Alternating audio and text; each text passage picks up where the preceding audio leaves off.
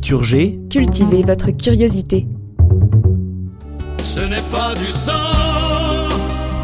qui coule dans nos veines.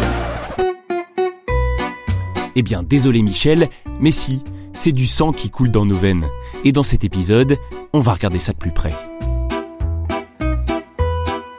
Symbole de la vie, le cœur est un muscle creux qui agit comme une pompe pour faire fonctionner notre système circulatoire.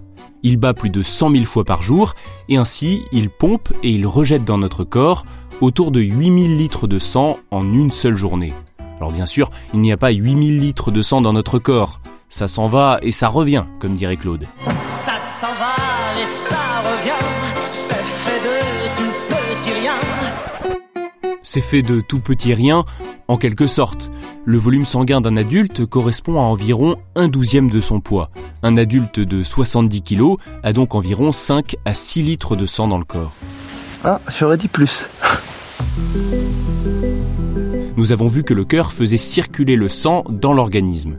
Mais pas pour le plaisir, évidemment, pour lui permettre de remplir deux missions.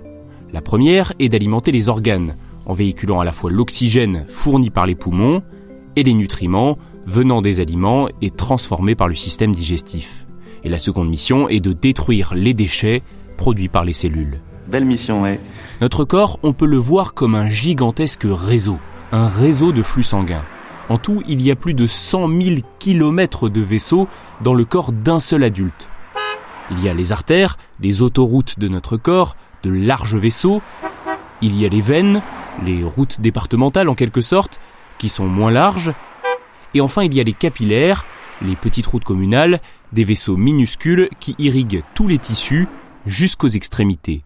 Ces mêmes extrémités qui sont donc souvent les moins bien irriguées, et c'est pour cela qu'on a toujours froid d'abord par les doigts de pied, les oreilles ou encore le bout du nez. Et mon museau est gelé, et mes oreilles sont gelées, et mes pattes sont gelées. Enfin, venons-en à la composition même de notre sang. Il est composé de quatre éléments principaux. Il y a d'abord les globules rouges. Ils représentent un peu moins de la moitié de notre sang et lui donnent sa couleur. Ils transportent l'essentiel de l'oxygène et éliminent le dioxyde de carbone.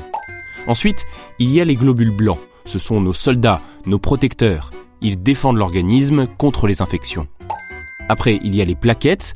Elles, elles sont fabriquées dans la moelle osseuse et aident le sang à coaguler. Les personnes dont le nombre de plaquettes est bas peuvent saigner ou se faire des échymoses plus facilement, même à la suite d'une toute petite blessure. Et enfin, il y a le plasma, c'est la partie liquide du sang, formée à 90% d'eau et dans laquelle baignent les globules rouges, les globules blancs, les plaquettes ainsi que les nutriments. Partagez votre pouvoir, donnez votre sang. Vous connaissez la chanson Donner son sang, c'est sauver des vies. Et j'insiste là-dessus, c'est extrêmement important. Mais maintenant que vous savez de quoi le sang est constitué, sachez qu'il est également possible de ne donner que des plaquettes ou que du plasma. On vous fait alors un prélèvement par aphérèse.